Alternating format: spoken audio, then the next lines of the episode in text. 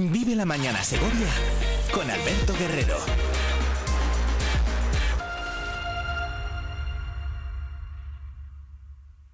El 24 de febrero, de 12 de la mañana a 10 de la noche, acércate al primer mercado gastronómico de San Blas, organizado por Festur y Fecose, las agrupaciones de turismo y comercio de Segovia.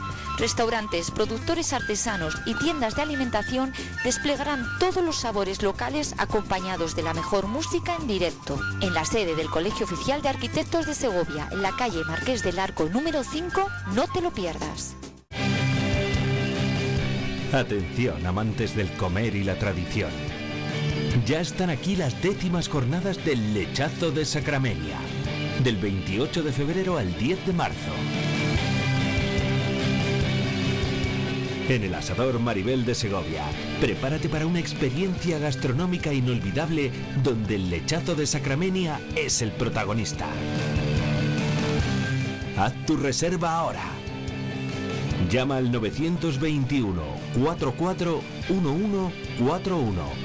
No lo dejes que vuelan. Décimas jornadas del lechazo de Sacramenia.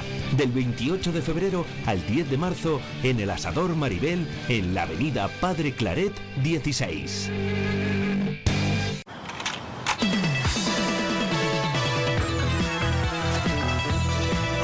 Llevamos 30 años esperándote, mientras tú hacías otras cosas.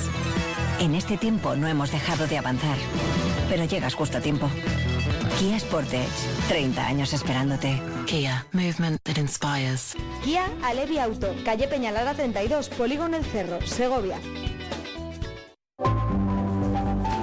No te pierdas las jornadas informativas sobre la política agraria comunitaria de la Fundación Caja Rural. 22 de febrero a las 6 de la tarde en el Palacio de Pedro I de Cuellar. Caja Viva, Caja Rural, con los agricultores y ganaderos de Segovia. En Vive Radio escuchamos lo que pasa a nuestro alrededor y te lo contamos para informarte, para entretenerte, para emocionarte, con las voces más locales y los protagonistas más cercanos. Vive tu ciudad, tu provincia, vive su cultura, su música, su actualidad, su deporte, sus gentes. Vive lo tuyo, vive tu radio. Vive Radio, Segovia 90.4.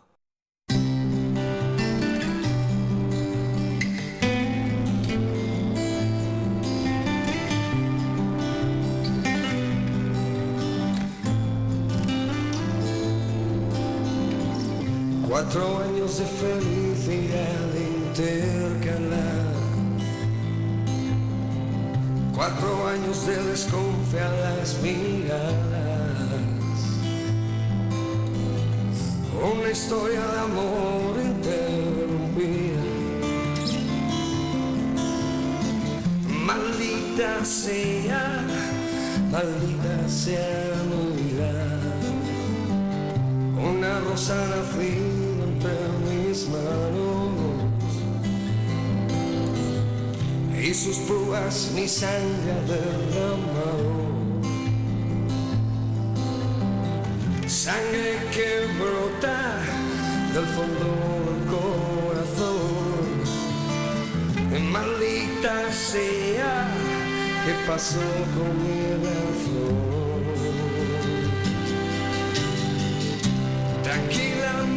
Vida, he roto con el pasado.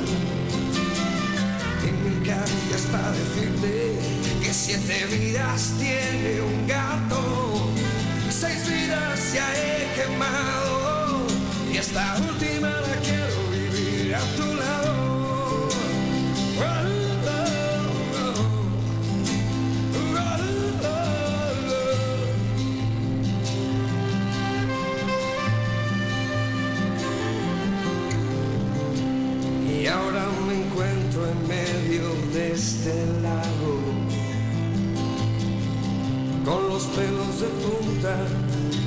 recuerdos del pasado y con la frente arrugada mirando la explanada y pensando en ella que me dio todo por nada. No puedo olvidar su cuerpo desnudo. Me revienta pensar que puede estar encima suyo. Cuando pienso que alguien te puede probar, te lo juro que el corazón se me hace un nudo. Tranquila mi vida, he roto con el pasado. Ni caricias para decirte siete vidas tiene un gato, seis vidas ya he quemado y esta última la quiero vivir a tu lado. Vale.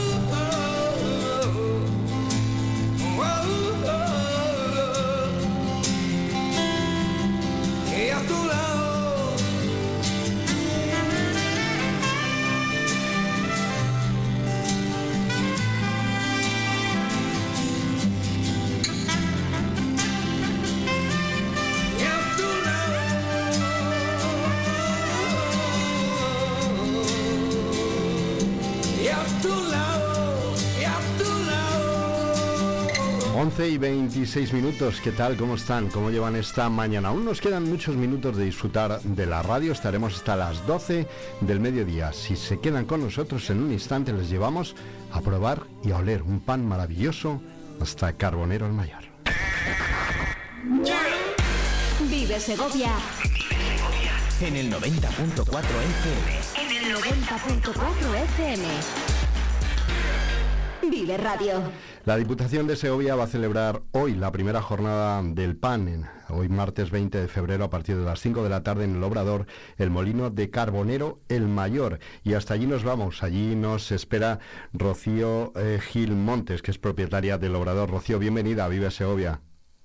Hola, buenos días. Supongo que muy liada a estas horas preparando todo el arranque de esta actividad esta tarde, ¿no? Sí, la verdad es que sí, estamos un poco liados porque estamos con el día normal, más lo de esta tarde, el arranque de, de bueno, de un poco el- la demostración que vamos a hacer de cómo nosotros elaboramos nuestro pan.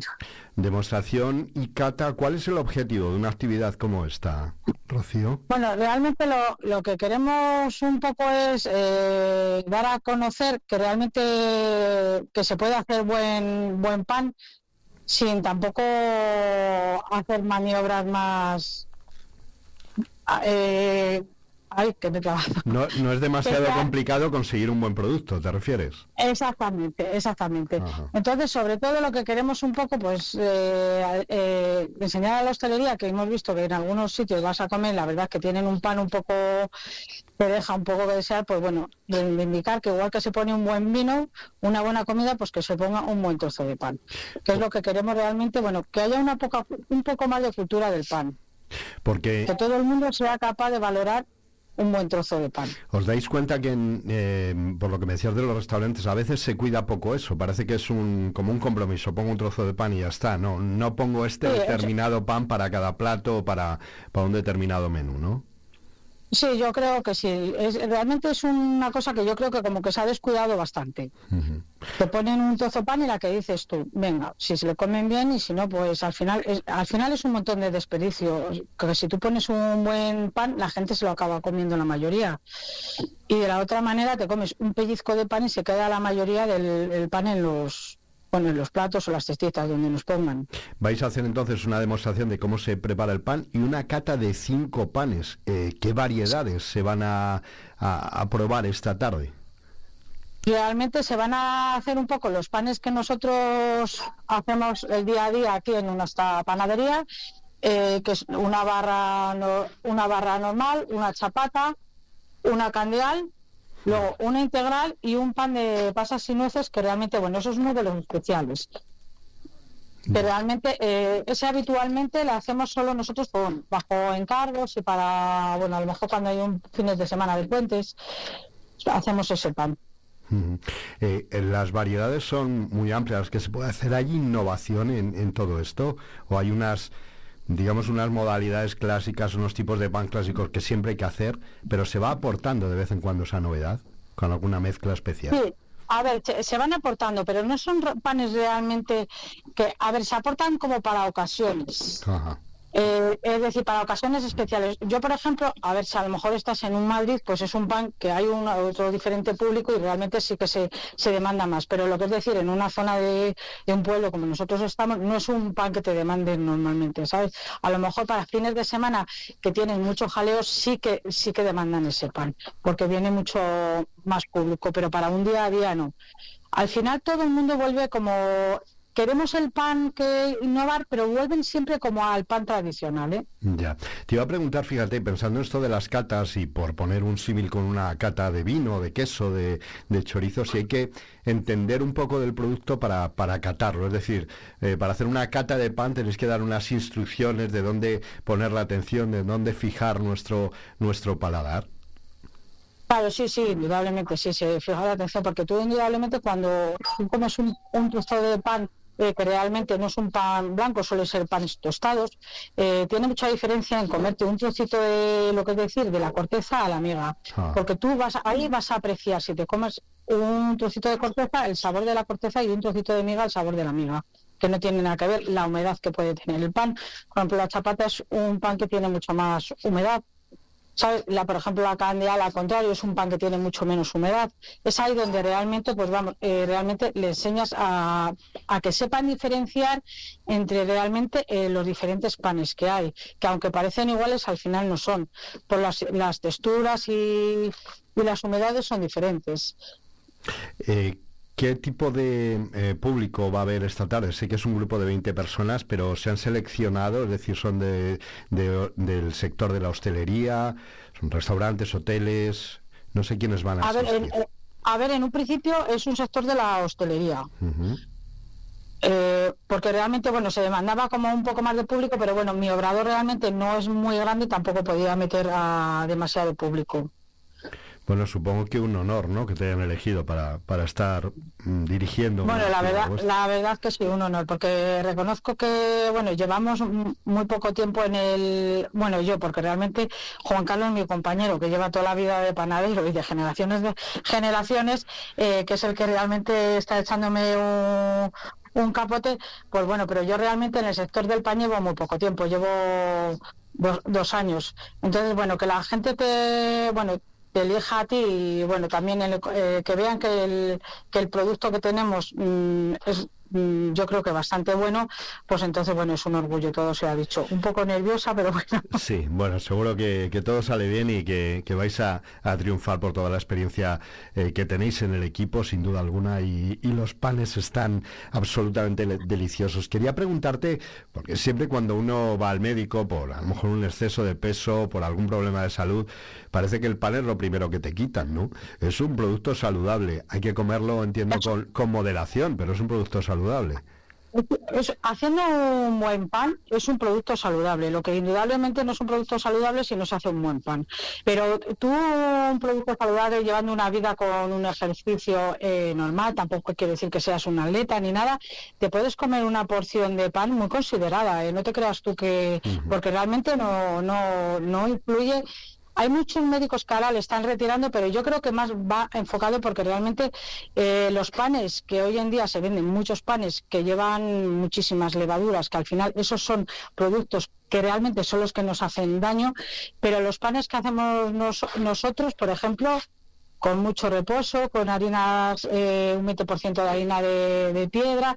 Realmente considero que es un pan que puede comer todo el mundo. Además que nosotros tenemos público que no lo ha dicho, que realmente ellos, un pan de otros sitios, pues no hacen bien la digestión y con el nuestro que no tienen ningún problema. ¿eh? O sea que realmente eh, yo creo que, bueno, todo va enfocado a que no nos le debemos quitar tampoco el pan, porque es un mito de eso, que el pan engorda, engorda. Si tenemos una, una vida que realmente tenemos, eh, no sea sedentaria, claro, porque si es sedentaria indudablemente nos va a engordar todo, pero con que hagas un ejercicio moderado, todo puedes comerte un trozo de pan. Ahora mismo no te sé decir los gramos, porque además lo hemos estado mirando para ver los gramos que te podrías comer. ¿eh?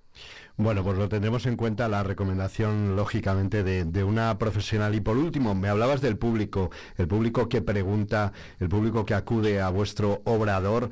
Eh, entiendo que están los parroquianos de todos los días, pero también gente que venga los fines de semana, quizá de, fin de semana, a pasarlo y se lleve pan para, para su ciudad de origen, ¿no?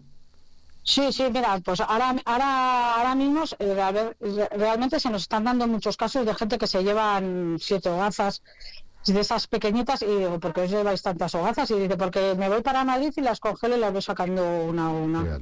Eh, tenemos eh, ya bastante gente que viene demandándonos eso, pues sobre todo los fines de semana cuando vienen al, al pueblo, pues eso, llevarse hogazas realmente o barras, dice que las congelan y luego las van sacando, y dice que se salen y te salen espectaculares, dice, sin ningún problema. Bueno, nos está entrando un hambre, nos está entrando un hambre, Rocío, de pan, de, coger una... Bueno, pues nada, yo os invito ya que vengáis a degustarlo, que estamos aquí ya, llevamos ya muchas horas aquí con las manos en la masa, como diría que Muy bien. Oye, ¿la, la cata se combina con algo, con algo de beber, con, con algo de relleno? No lo sé si es solo de pan, para no despistar los Bueno, a ver, en un principio es solo de pan, lo que, eh, bueno, realmente va enfocada a solo pan, pero bueno, eh, realmente en nuestro grado realmente se hace panadería, se hace pastelería y se hace bollería. Entonces, ah, eh, ponemos un poquito para que realmente también degusten nosotros estos productos que también les hacemos muy ricos. Bueno, una iniciativa eh, dedicada a promover la excelencia y la tradición de las panaderías y obradores de la provincia y que va a celebrar esta primera jornada en zona de Tierra de Pinares, que parece ser va a marcar el inicio de una programación de cuatro fechas que se van a realizar a lo largo de este 2024, una por cada zona de influencia de los grupos de acción local territorial de la provincia. La Diputación de Segovia celebra esta primera jornada del pan hoy martes 20 de febrero a partir de las 5 de la tarde en el Obrador El Molino de Carbonero el Mayor. Hemos hablado con Rocío Gilmontes, propietaria del Obrador. Mucha suerte, seguro que va a ser un éxito y que redundará en el mejor consumo de pan, en ese consumo adecuado que tú nos citabas y que se cuide más ese producto, sobre todo en las mesas de los restaurantes, no como un mero trámite, sino como otro producto a disfrutar Gracias, Rocío. A disfrutar, sí. Muy bien, muchas gracias y perdona por los nervios. mucha suerte, ha sido muy, muy clara en los mensajes, desde luego. Muchas gracias, un abrazo. Muchas gracias, hasta luego.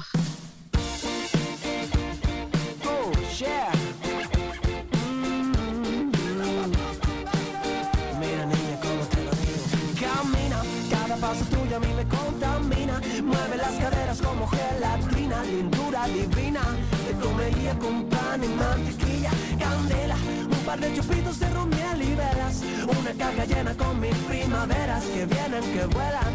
Solo quiero un poquito de tu vida entera De tu vida entera. Y yo Subo escalón a escalón Quiero tocar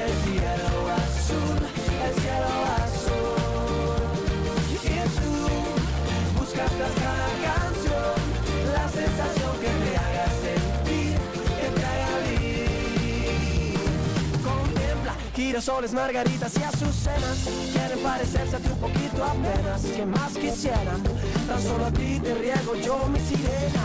Eres aire fresco que vuela la cometa, una bala sorpresa, sin dulce ni ruleta, una carpeta, con letras de poetas entre verso y verso, pétalos de rosas secas. Subo escalón escalón,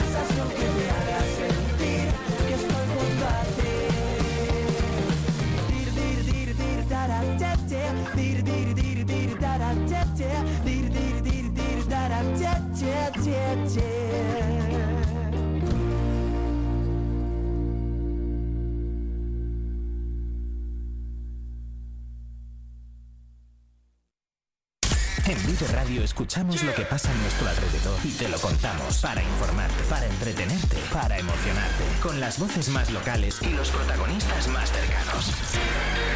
Vive tu ciudad, tu provincia, vive su cultura, su música, su actualidad, su deporte, sus gentes. Vive lo tuyo, vive tu radio. Vive Radio, Segovia 90.4.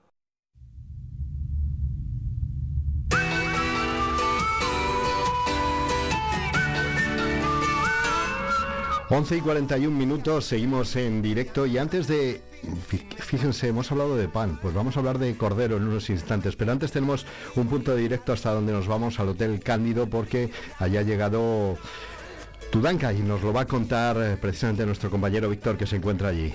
Víctor, cuando quieras. Así es, Alberto. Aquí nos encontramos en el Hotel Cándido. Ya ha llegado Luis Tudanca a este acto de UGT, de acción sindical, que acaba de comenzar hace escasamente tres minutos aproximadamente. Veíamos llegar al portavoz socialista en las Cortes de Castilla y León, portavoz socialista aquí en nuestra comunidad autónoma, a este acto rodeado de otros miembros del Partido Socialista de Segovia, como puede ser José Luis Aceves o Alicia, eh, José Luis Vázquez o eh, Alicia. Palomo, que son los procuradores socialistas en las Cortes de Castilla y León. Por ahora ya han cogido todos sus asientos, han tomado sus asientos todos en este acto de acción sindical que ya ha comenzado aquí en, una de las salas de reuniones y de eventos del Hotel Cándido. Entiendo que no habéis tenido oportunidad de hablar aún con, con Luis Tudanca. Efectivamente, no hemos tenido la oportunidad de hablar con Luis Tudanca, ha llegado, ha, ha, saludado a sus compañeros, a las personas que conocía, a los miembros de los sindicatos, pero no ha habido eh, tiempo para que pudiese atender a los medios de comunicación. Muy bien, pues seguimos atentos a lo que pueda contar, mucho que hablar, seguro que se le presentará, se le preguntará eh, cuando atienda a los medios de comunicación por la situación del Partido Socialista tras ese batacazo en las elecciones eh, de Galicia, en las elecciones gallegas, esos comicios que no han dado los resultados adecuados. Gracias, eh, Víctor. Nosotros seguimos adelante. El 24 de febrero, de 12 de la mañana a 10 de la noche, acércate al primer mercado gastronómico de San Blas, organizado por Festur y Fecose, las agrupaciones de turismo y comercio de Segovia. Restaurantes, productores artesanos y tiendas de alimentación desplegarán todos los sabores locales acompañados de la mejor música en directo. En la sede del Colegio Oficial de Arquitectos de Segovia, en la calle Marqués del Arco número 5, no te lo pierdas. Vive la mañana Segovia con Alberto Guerrero.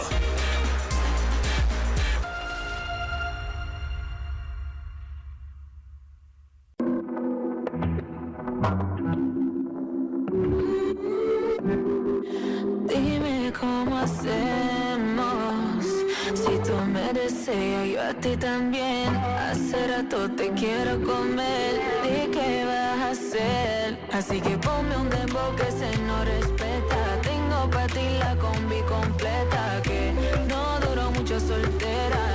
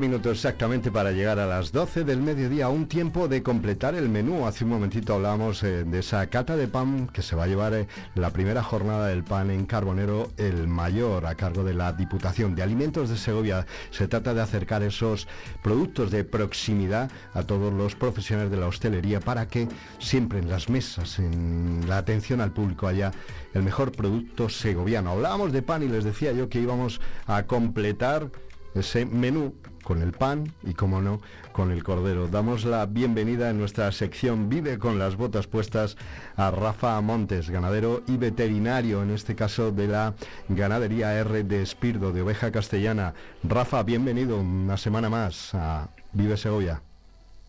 Buenos días. ¿Qué tal? Muchas gracias. ¿Te parece una buena forma de completar? Porque hemos hablado de, pan y bueno, un buen trozo de un buen pan de calidad siempre acompaña en la buena mesa a un cordero. Ese producto final que vosotros trabajáis con tanto detalle en vuestra, en vuestra ganadería.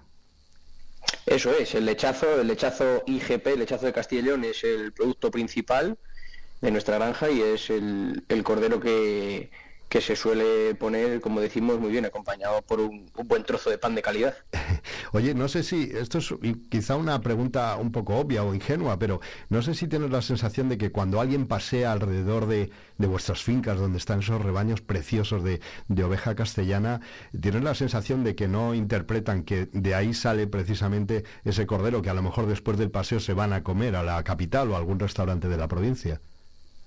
Bueno, puede ser, es parte del ciclo. Nosotros trabajamos, nosotros y el resto de ganaderías que estamos amparados por la indicación geográfica protegida, el hechazo de Castilla y León, nuestro régimen de, trabajo es un régimen de pastoreo y no deja de ser aprovechamiento de pastos naturales para después, como decimos, eh, esos lechazos que se crían con única y exclusivamente con leche materna, es el producto que después nos comemos. Entonces es un poco pues también eh, ayudar a mantener ese, ese equilibrio dentro del ecosistema aprovechando los pastos y luego teniendo un producto de máxima calidad. Siguiendo con, esa relación con la conversación anterior que hemos mantenido con Rocío del obrador de Carbonero sobre el pan, hablando de la calidad, de cómo distinguir un buen producto o no, ella decía, hombre, es que a veces pues se pone un trozo de pan de, cualquier tipo en, un buen menú, en una buena mesa y no se tiene cuidado en que ese producto sea, eh, sea de, de, la mejor calidad o simplemente no, no lo apreciamos, ¿no? En el caso del cordero, ¿Cómo puede un cliente cuando nos sentamos a la mesa darse cuenta de que de verdad lo que está comiendo es un cordero de, IGP, de esa, de esa marca de calidad? Pues lo más distintivo y lo que los diferencia es la vitola roja, es eh, coloquialmente se conoce como el de la vitola roja. Entonces, al final de cada extremidad tiene esa, esa vitola que decimos, rodeando la, rodeando la parte final, donde se ve que, pone que es IGP, lechazo de Castilla y León, es de color rojo, como decimos, y, unido a, la calidad del producto, evidentemente, porque tiene que pasar unos estrictos controles de calidad para, poder llevarla, para poder llevar ese distintivo. Y en el sabor, en la textura, podemos diferenciarlo claramente de, un cordero que no lo sea. Lo bueno que tiene para diferenciarlo es, es que es una carne muy suave. Entonces es una carne principalmente magra, tiene poca infiltración grasa, y luego como, como aportes extra que, que puede ayudarnos a la salud de los consumidores es que tiene colágeno y fósforo, es rica en colágeno y fósforo que, que va muy bien para las articulaciones. Claro, pero este producto, esa calidad, eh, esa excelencia que se le da al, al, cliente con este producto, entiendo que si nos remontamos al origen del producto, tendrá que partir de, evidentemente de esas madres, ¿no? Mm, para criar esos corderos, de una alimentación, de unos cuidados, de unas instalaciones adecuadas. ¿Cómo influye todo esto? ¿Qué es el trabajo que vosotros hacéis día a día en la ganadería? Eso es, para que llegue un producto de calidad a la mesa lleva un trabajo previo pues bastante intenso y, muy cuidadoso para intentar que, que, sea así. Entonces las madres, lo que hay que tener es una buena atención con ellas desde el momento en el que, en el que ya están gestantes y, tenemos que prepararlas para ese, ese punto crítico que es el parto y después el cordero una vez que nace, como decimos, mm, siempre alimentado exclusivamente con leche materna, ese cuidado con la madre, la alimentación de la madre hay con unos suplementos fundamentados en, cereales, que es lo que suelen alimentarse las ovejas normalmente, y los, y los corderos mm, teniendo, teniéndolos en unas condiciones óptimas como es un encamado adecuado dentro de las instalaciones, la ventilación, que es una ventilación correcta para que no tengan problemas, como decíamos otro día, que puede ser uno de los principales problemas, problemas respiratorios, si el ambiente no está no está debidamente ventilado. Y, entonces es lo que buscamos, que el cordero esté siempre en óptimas condiciones durante, durante toda su vida, que es que en una cama seca, a base de paja, siempre se busca que sea cama caliente, que es que se, como se denomina, la, cama de paja para que estén ahí calientes y, secos y con, y con la madre siempre cerca para, para mamar la leche que necesiten para poder tener, como decíamos, esa, ese peso y, talla adecuados cuando es el sacrificio para, para, tener la calidad del producto. ¿Cuántos días pasan desde el nacimiento hasta que está que puede estar ya apto para ir a una mesa? Aproximadamente un mes. Es lo que suele suele ser. Y en ese tiempo es cuando el, el cordero tiene el grado de engrasamiento óptimo para, para poder cumplir, como decíamos, con, con las condiciones porque aun siendo la carne magra que decimos, el, grado de cobertura de grasa que tiene, la grasa interna del abdomen que luego se utiliza, si os, fijáis en el, en el lechazo cuando lo vemos en la mesa, tiene una grasa de cobertura que se pone luego por fuera de la carne, que da esa, también esa textura luego cuando, cuando lo comemos, pues esa, esa grasa que se genera dentro del, de, la tripa dentro del cordero en, el abdomen, pues eso crece, es más grande y, mejor cuando el cordero está mejor alimentado por parte de la madre. Eh, Raza, escuchándote como nos contabas eh, cómo duermen en esa cama caliente que decías, el cuidado que hay que tener siempre con la madre para que disponga de la leche adecuada, entiendo que el estrés es un factor determinante para la calidad final del producto. Habrá que evitar ese estrés tanto en los adultos, en las madres gestantes, como, como en los corderos. Claro, cualquier factor estresante eh, intentamos siempre eliminarlo y en caso de no poder, eh, poder eliminarlo, minimizarlo al máximo. Entonces siempre pues las situaciones lo más lo más relajadas posibles, los animales en, en, sus, en sus instalaciones, en sus cubículos donde se, donde se encuentran, que estén lo más cómodos posibles y, y con eso también es otra de las claves para tener el, el producto con la calidad que, buscamos.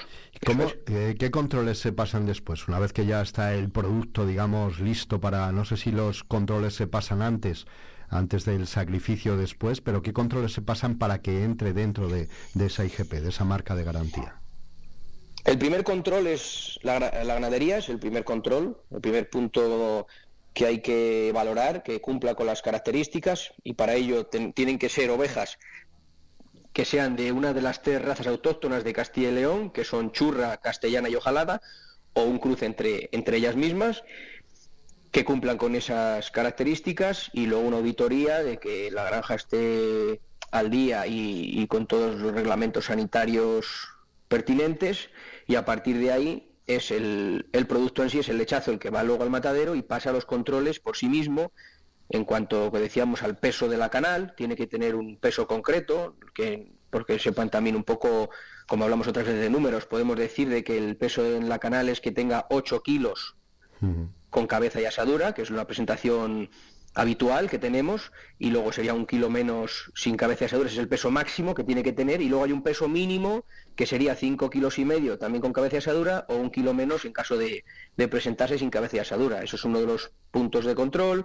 Otro control que tenemos es el grado de engrasamiento de la canal, que se ve también por la cobertura de grasa que tiene el riñón, ah. que es un punto de almacenamiento de grasa en la canal que se valora por parte de los profesionales para ver si el, si, si, el, si el lechazo tiene, como decimos, ese grado óptimo de engrasamiento o no, la cobertura, como decíamos, también del epiplón, que es la grasa que se coloca por, por fuera de la carne, que da también esa, esa imagen característica del lechazo que todos vemos en, en las carnicerías y en los restaurantes.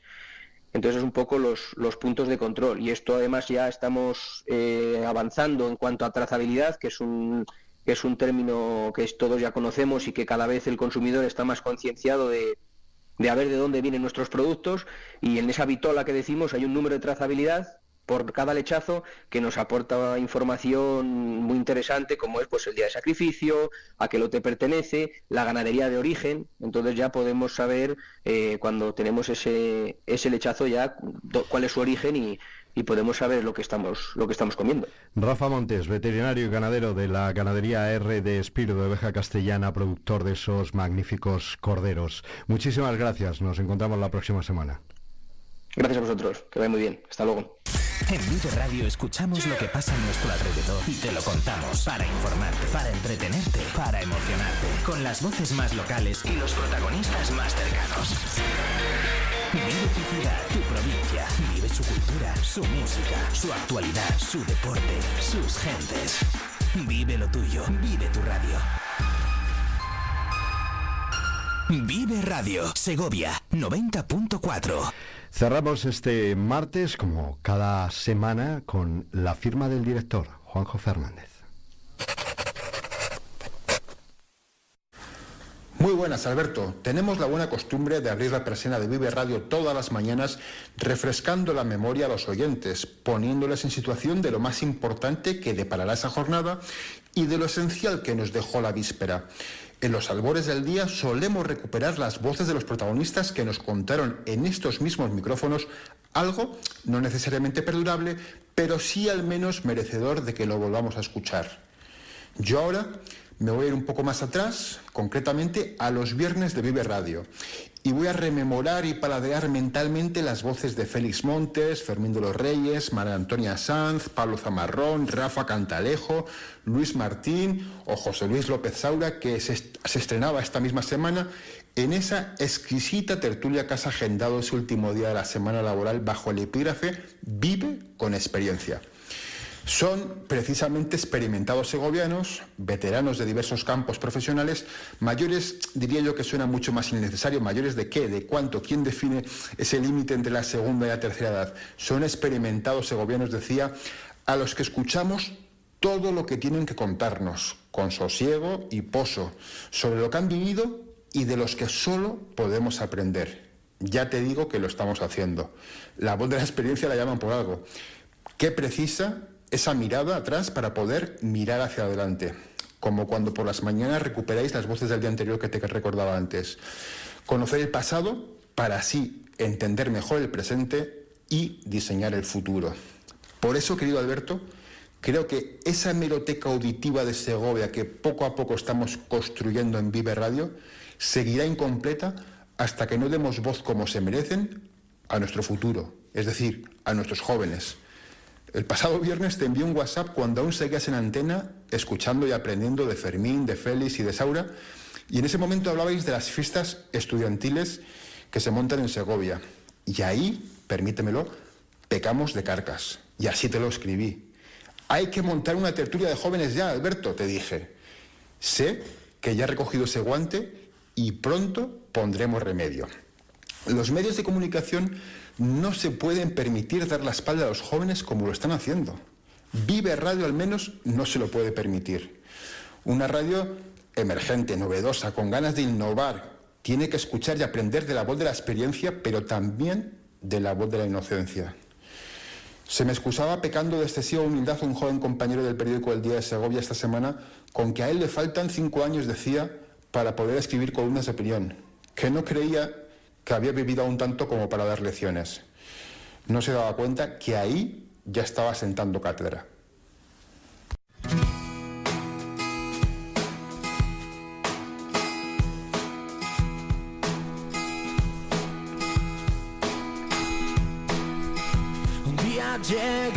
La calma, mi Peter amenaza. Apenas 10 segundos para llegar al final de nuestro tiempo. Ha sido un auténtico placer. En nombre de todo el equipo, les saluda y les emplaza a partir de mañana de Alberto Guerrero.